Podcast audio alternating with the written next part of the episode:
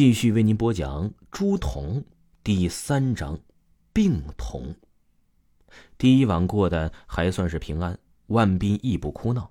待到次日，他也尚未出血，只是医生方面说呀，需要留院观察了。第二天一早，做完各种检查，周茵茵便是领着万斌呢回房间休息了。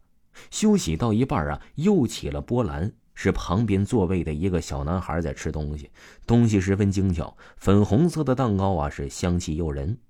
万兵见了觉得羡慕，便也要求也要吃。周茵茵呢只好问对方要。那个，不好意思啊，我儿子想吃你一块那种蛋糕，可以吧？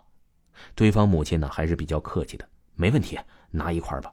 但万斌不知足，吃了一块又要第二块，对方哪里肯？本来就不多，见对方不给，万斌便耍横，动手去抢。那孩子呀，也是护神的，打开万斌的手，这万斌便哭闹起来，和他打作一团。两家母亲急忙拉开孩子，对方还未开口，周茵茵便骂起人来：“吃块东西怎么了？有必要这样吗？你儿子了不起啊？你真是有点问题。我自己家买的东西，凭什么给你家孩子吃啊？再说了。”我们也给了一块，真想吃，为什么自己不买啊？两人你一言我一语，吵得那是十分凶。周遭人都来劝：“哎，大家都是来看病的，别这样吵，伤了孩子福气。”是啊，这里是医院。周茵茵更不知好歹了：“是我要吵的吗？明明是他们先动手打了我儿子，我儿子还小，吃块蛋糕怎么了？你看你儿子那么小气，肯定不会有好下场。”你。对方气急，又吵不过，只得罢手。而后护士来了，恰当的化解了这一场尴尬。他把检验报告交给了周茵茵，经过检查，确定万斌并无大碍，可能是睡觉时啊不慎弄伤自己，才导致伤口出现，只需要好好的休息便可。见儿子无事，周茵茵便带着他出院回家了。回到家呀，万斌独自进房睡了。周茵茵在厨房做午饭，而后两个人吃了午饭。周茵茵本打算在家陪他，但忽然有事只得出去。临走啊，还交代了他几句：“你一个人好好的待在家里，不要出去，知道了吗？”万斌点了点头，知道了。这周茵茵呢，便走了。第四章血统，一直到好晚，周茵茵才回来。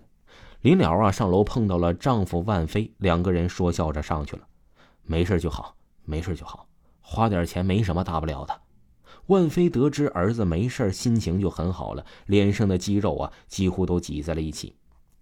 而后到了门口，夫妻二人打开门，屋内没有开灯，漆黑而又空落。他朝着房间喊了几句：“小斌，小斌呢？”没有回应。两个人有着几许好奇，哎。这么早就睡了？周茵茵进了里屋，打开了万斌的房门，但却见屋里空落落的，人不见了。老公啊，儿子不见了！哎，怎么回事？门不是一直锁住吗？他怎么会不见了？不只是门，连窗户也是紧紧的，根本出不出去。他们夫妻俩呀，更着急了。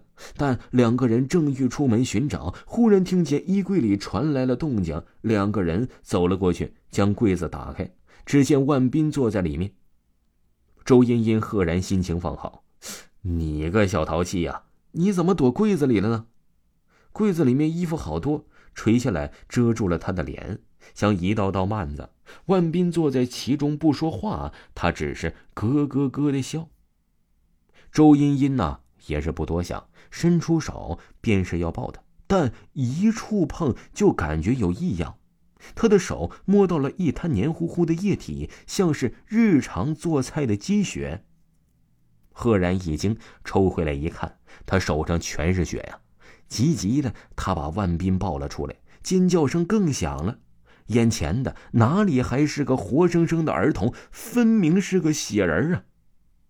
万兵周身上下全都是血，一片片的，还有好些掉落的皮肉、骨骼、内脏都好清晰，每一次动作都可看见韧带的牵引。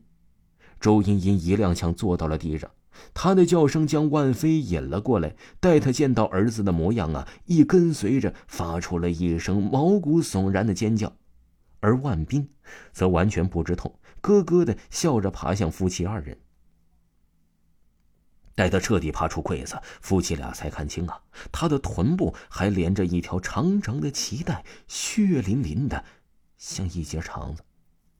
什么怪物？周茵茵险险晕倒，万无一失的多说一句，都被吓得麻木，无意识，知觉恐惧。渐渐的。万斌爬得更近了，夫妻两个人看见这脐带后面还有一个面目狰狞女孩的头，那头望着夫妻二人，诡异的笑了。听众朋友，本集还有下集，请您继续收听。